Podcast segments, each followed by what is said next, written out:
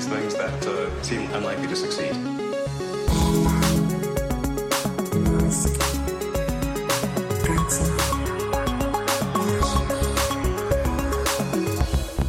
Hola a todos, episodio de urgencia de, Me ha hecho gracia de verdad eso. de Elon Podcast. Como cuando cortan la emisión de un partido de fútbol. Interrumpimos la emisión.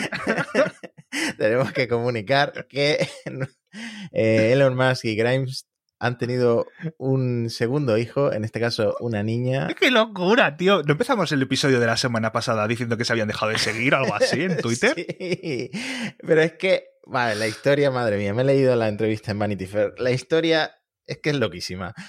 Vamos Cuéntame, a por ver. favor. eh, sálvame de Musk, nuevamente. sí, total. Eh, la niña nació en diciembre, ¿vale? Sí. Técnicamente, bueno, pues. Está en- es decir, que tiene tres meses la niña ya. Sí. eh, O sea, en plan, no ha, no ha nacido hoy a las 3 de la mañana, ha pesado Tres o- 3 kilos 100 Sí. o algo así, ¿no? Tres o cuatro meses, sí. Y em, Elon anunció después que estaba semi separado de Grimes. Luego, eh, pues ella explicó que llevan vidas como por libre, pero que se ven mucho, que son muy amigos, que ella está bien así. La niña nace de una pareja que ya ha roto. Nace en diciembre, pero nos enteramos hoy, jueves 10 de marzo, por una entrevista de Vanity Fair que el periodista le estaba hablando pues de su nueva música, etcétera, etcétera, y en la habitación de arriba hay un bebé llorando, ¿vale? Y el periodista nota cómo Grimes se está poniendo nerviosa cada vez que llora el bebé y al final pues le pregunta, ¿es que tienes otro bebé? y Grimes le tío. contesta, bueno, no debería hablar de esto, pero sí, tal y cual. Bueno, total, la niña nació por gestación subrogada, es decir, vientre de alquiler. Claro, porque, quiero decir, a Grimes la hemos estado viendo. Grimes, ¿qué pesa? Mm, 50 kilos. Se le hubiera notado rápidamente un, un embarazo, ¿no? Exactamente. Ya empezamos con tema polémico porque, bueno, ya sabemos Bueno, que sí, esto es un tema muy sensible. Nos metemos en muchos jaleos, en muchos barros en este programa, pero en ese no. en este no nos vamos a meter. Eh, luego lo mantienen en secreto hasta que, pues yo no sé si esto sería un montaje, pero hasta que este periodista lo descubre en plena entrevista. Pero hay más, hay más, ¿vale? Pero vamos a empezar con lo que yo creo que se está preguntando todo oyente de Elon en este momento, que es cómo se llama, por favor, después de XAEA12 Musk, ¿cómo le han puesto a la niña, que por cierto es la primera hija de Elon Musk? Cierto. Le han puesto Exa Dark Siderael Musk, pero le dicen Y. ¿Vale? O sea, se llama Exa y la llaman Y.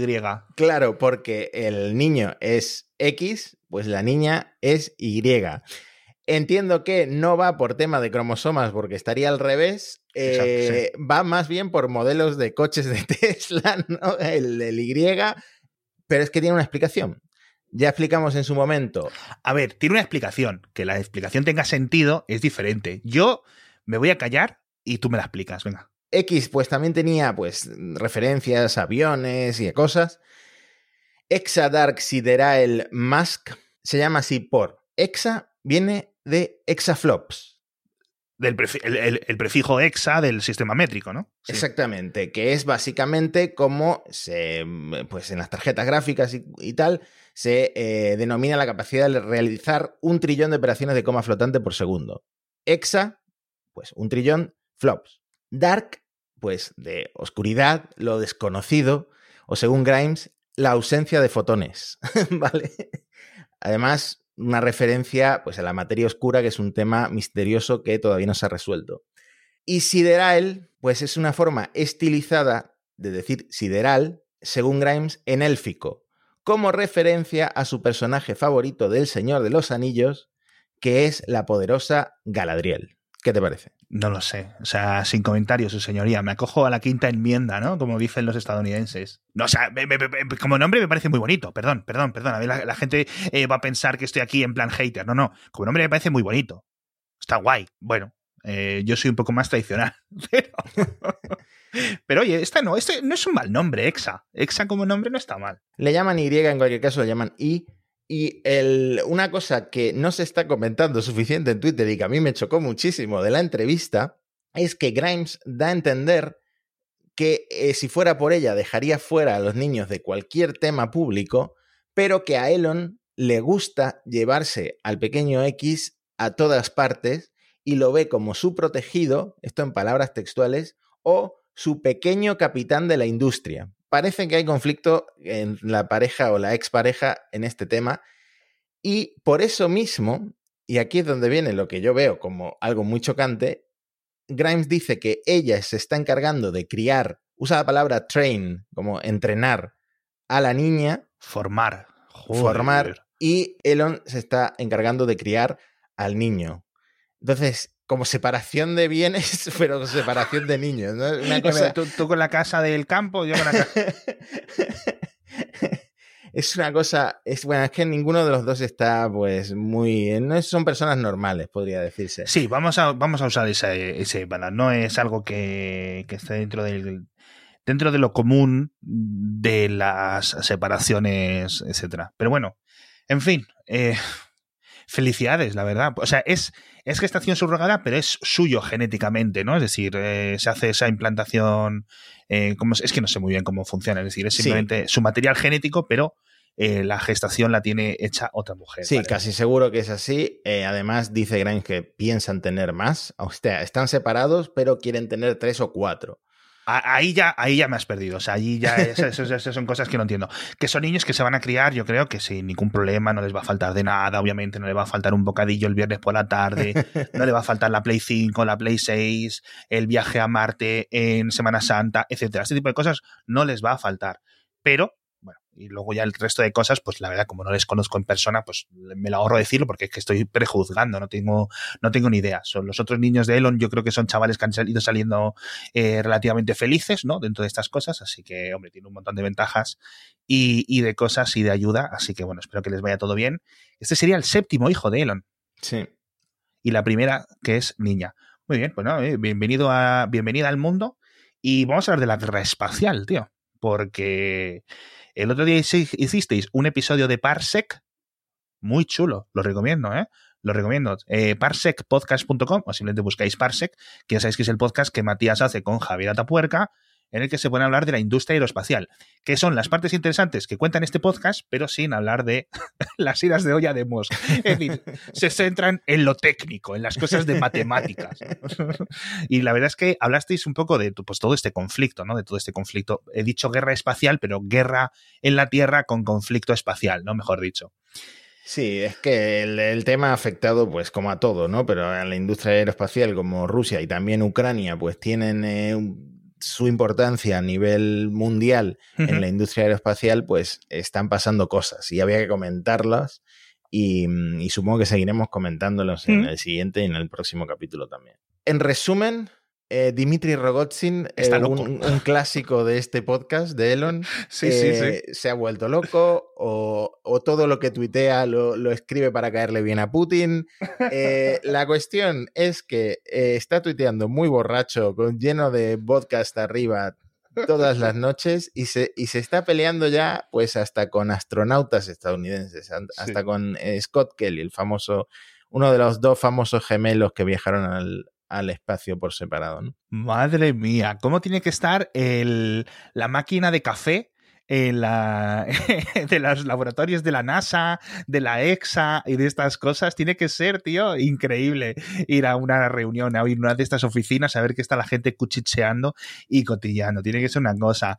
Eh, por cierto, tienes que comentarme este tema de las, eh, ¿cómo le llamaban? Las escobas de las escobas voladoras. Bueno, es que Rogozin usó el término ese de las escobas voladoras para eh, referirse a que Estados Unidos no tenía forma de mandar astronautas al espacio y, dependían de eh, los Soyuz, dependían de Rusia. Obviamente esto ya no es así gracias a SpaceX.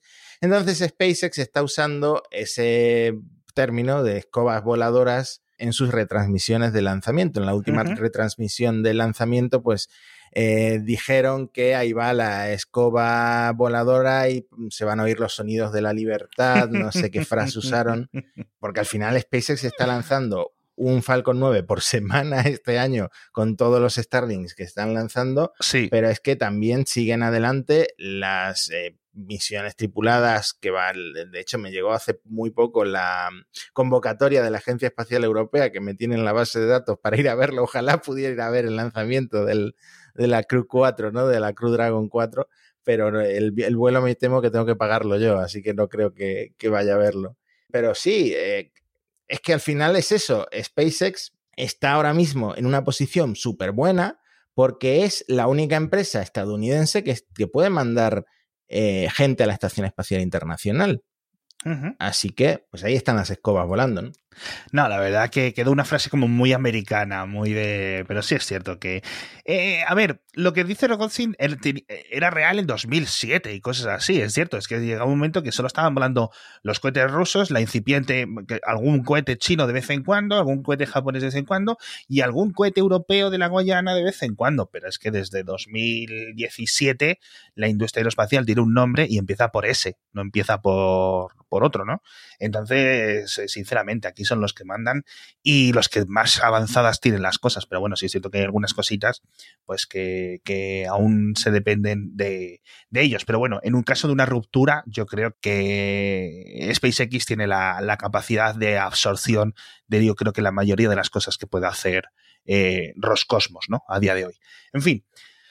Hablando del conflicto Rusia de invasión de Ucrania, etcétera, parece que tenemos muchísimas más noticias. Tenemos que comentar el tema de Starlink porque Elon yo creo que se está portando bien. Mm, me sorprende, me sorprende. Y lo voy a explicar porque he leído algunos comentarios de que Elon al enviar satélites de Starlink a Ucrania, al desbloquear para que funcionen ahí rápidamente, digamos, gestionarlo él de forma un poco más eh, personal y de una forma rápida, que lo que ha visto es la oportunidad de hacerse otra vez el héroe, ¿no? Como aquel mini submarino de Tailandia, como el tema de Tesla va a fabricar ventiladores para el coronavirus, que cosas que realmente no, no se materializaron ni nada, ¿no? Yo creo que esto, bueno, literalmente lo estamos viendo, es verdad y creo que aquí Elon está haciendo bien, no es simplemente una pasada de frenada ni nada. O sea, yo creo que aquí Elon está haciendo bien.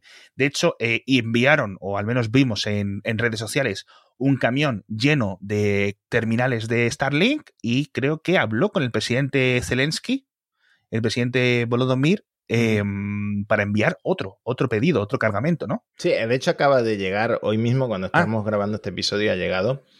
No sé cuántas cajas había realmente, uh -huh. pero eh, sé que pues hay un montón de terminales y que están funcionando, habilitaron el servicio en Ucrania y además mandaron pues, adaptadores para poder usar las antenas en el coche. Eh, mm. Se pueden mover las antenas por todo el territorio, cosa que no pueden hacer los clientes eh, convencionales de Starlink. Eso es, eso es, La puedes mover un poco, es decir, te puedes mover de tu casa unos kilómetros, etcétera. De hecho, vimos una noticia de alguien que la puso en su coche, ¿te acuerdas? Hmm. Pero si te sales de un área determinada, de un radio, deja de funcionar. Por eso también eh, que sigue siendo una de las promesas que de momento no están implementadas de, eh, de, Starlink. Es decir, tú tienes tu antena y en cualquier parte del mundo que haya cobertura debería de funcionar. De momento están limitados por un tema de densidad de servicio, ¿vale? No es por nada técnico.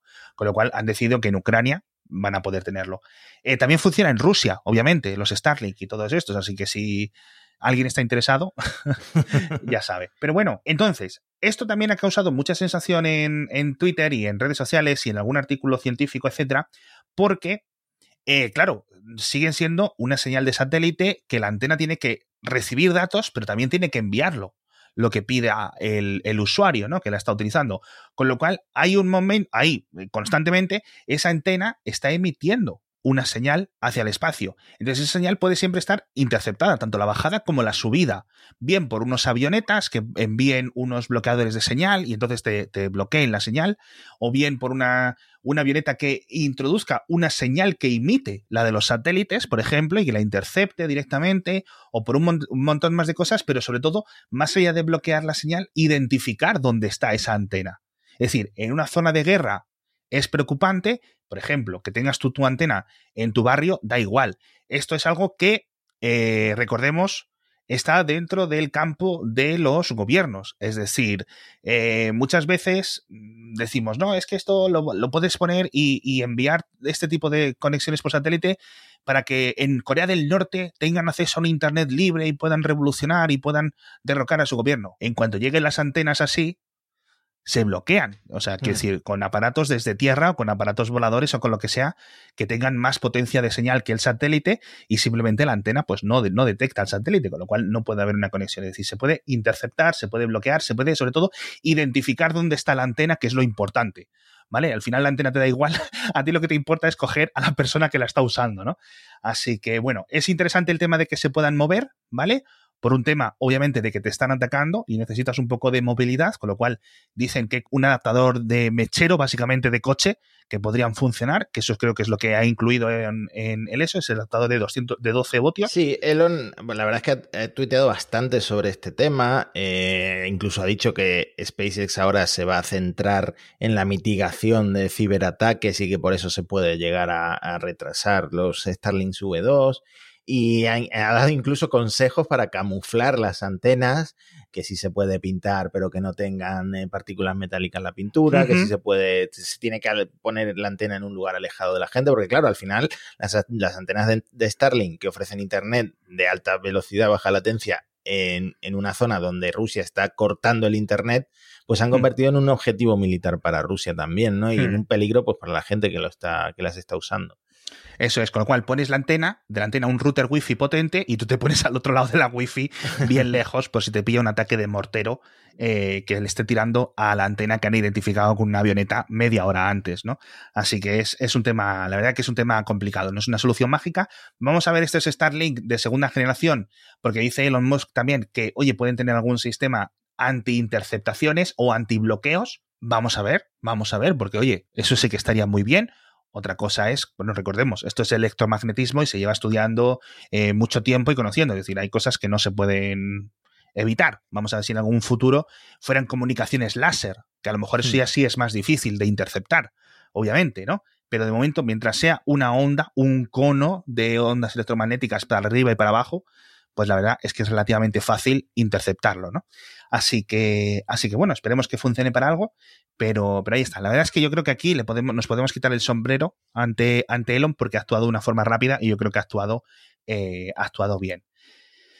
En fin, por cierto, hemos comentado el tema este de, de EXA, de la nueva hija de, de, Elon y de Grimes, pero tengo aquí apuntado en el guion otra parte de Corazón Corazón, de Sálvame de Musk, que te la voy a contar ahora. No sé si te, las, eh, si te conoces por dónde voy a hablar, pero déjame un minuto que ahora te lo cuento porque tenemos el patrocinador décimo séptimo aniversario de PC Componentes que están celebrándolo ahora esta semana desde el 7 al 13 de, marzo. Son gente top. Es una empresa increíble con unos profesionales muy, muy, muy, muy, muy buenos que tienes ahora mismo ofertas, descuentos para celebrarlo. Yo ya, decía, decía antes el otro episodio que eran mejor que el Black Friday y realmente lo pienso, ¿no? Con portátiles, con ordenadores, con piezas ordenadores, componentes, teclados, accesorios, televisores, tabletas, smartphones, casi cualquier cosa, ¿no?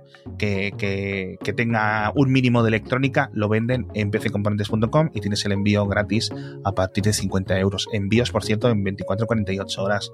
Si es que te llega antes de que te des cuenta, de verdad, está muy bien. Tienes pago en, con cero intereses, eh, pagos aplazados, tienes devoluciones gratuitas, tienes un montón de cosas. Entonces, como están de aniversario, pásate porque hay sorteos. A lo mejor incluso te llevas algo sin tener que pagar nada.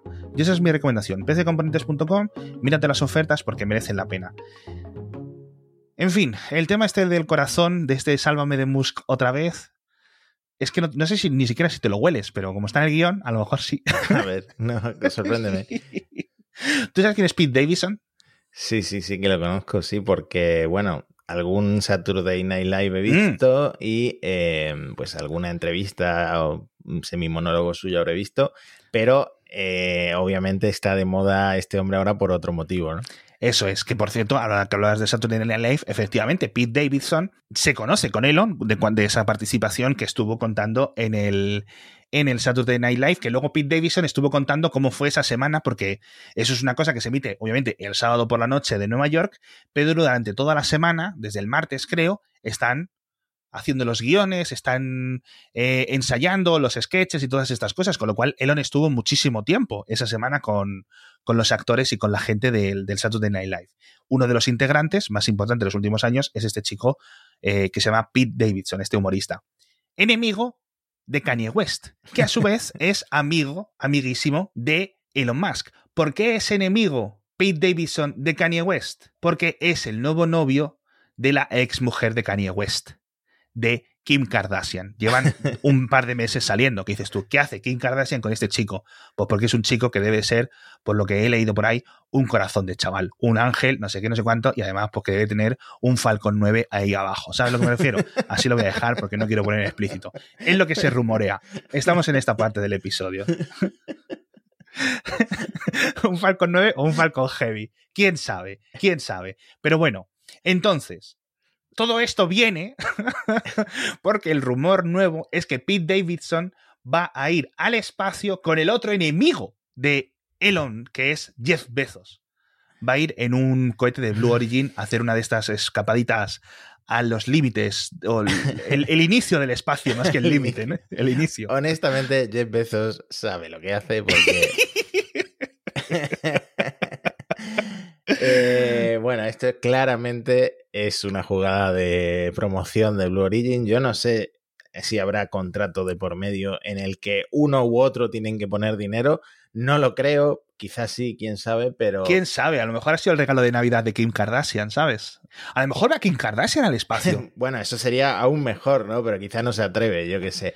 Eh, al fin y al cabo, pues bueno, tienes hijos y lo ves de una forma diferente.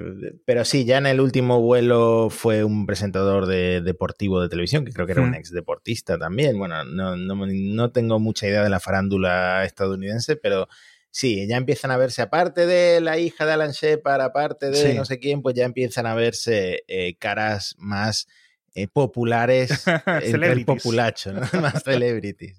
Sí.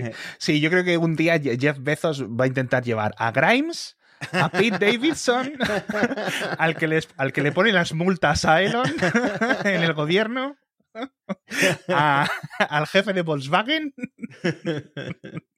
y a, y a alguno de Twitter, de, de estos que... que- Mi, que mi pregunta es, ¿querrá Kanye West luego volar en un Falcon 9? Hostia, tío, hostia. Va a ir el del Elon Jet, ¿te acuerdas? sí, el del Elon Jet, bueno. Si, de- si quieres te comento un par de cosas del del Elon Jet. El amigo Jack. El porque amigo Jack. Desde, desde la polémica eh, que comentamos aquí, bueno, el encontronazo que tuvo con Elon, que Elon lo acabó, lo acabó bloqueando y todos los fans pues se le echaron encima a este chico que sigue el avión de Elon.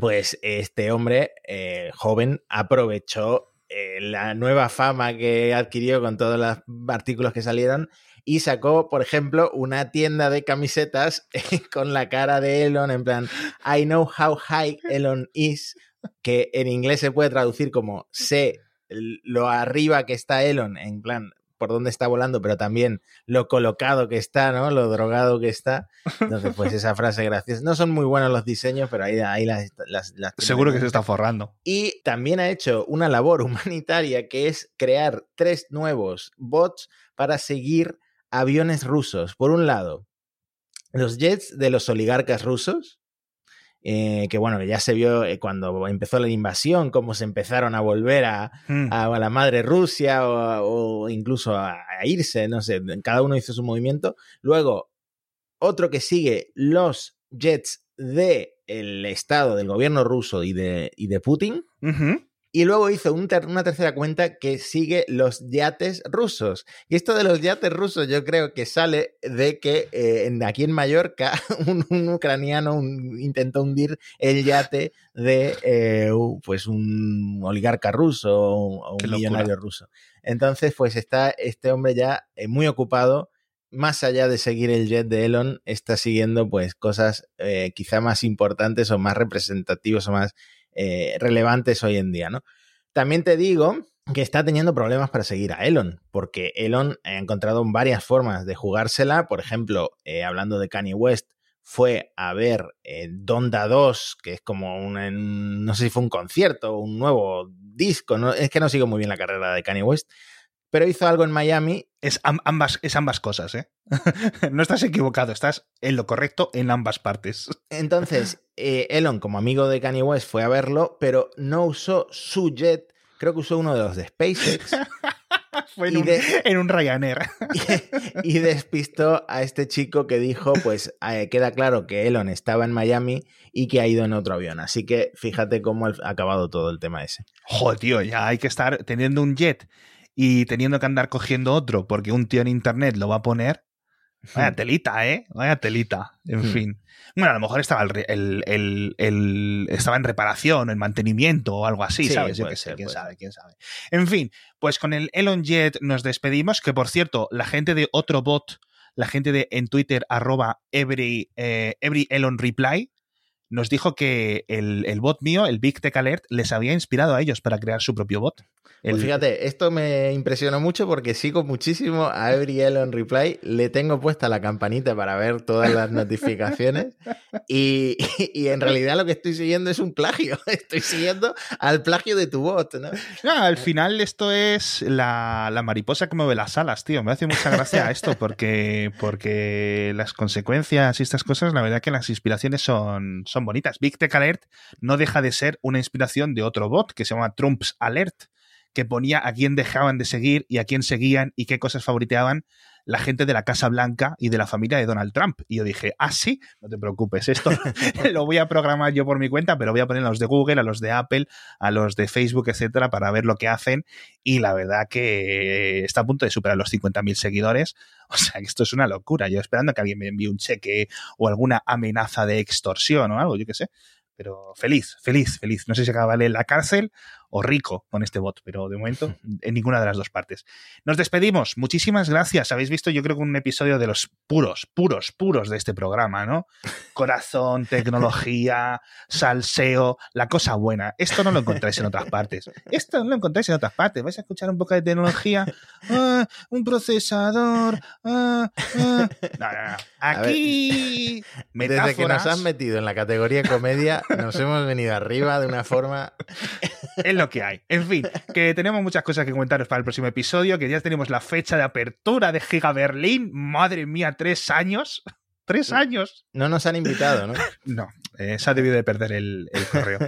Eh, tres años esperando este momento. De verdad que pensaba que era, que era broma. En fin. Nos vemos la semana que viene. Muchísimas gracias a todos por escucharnos. Recomendad este podcast a vuestros amigos, a vuestros enemigos, a quien haga falta. Y nos vemos la próxima semana con muchas, muchas más noticias de Elon Musk y de todas sus empresas. Hasta pronto.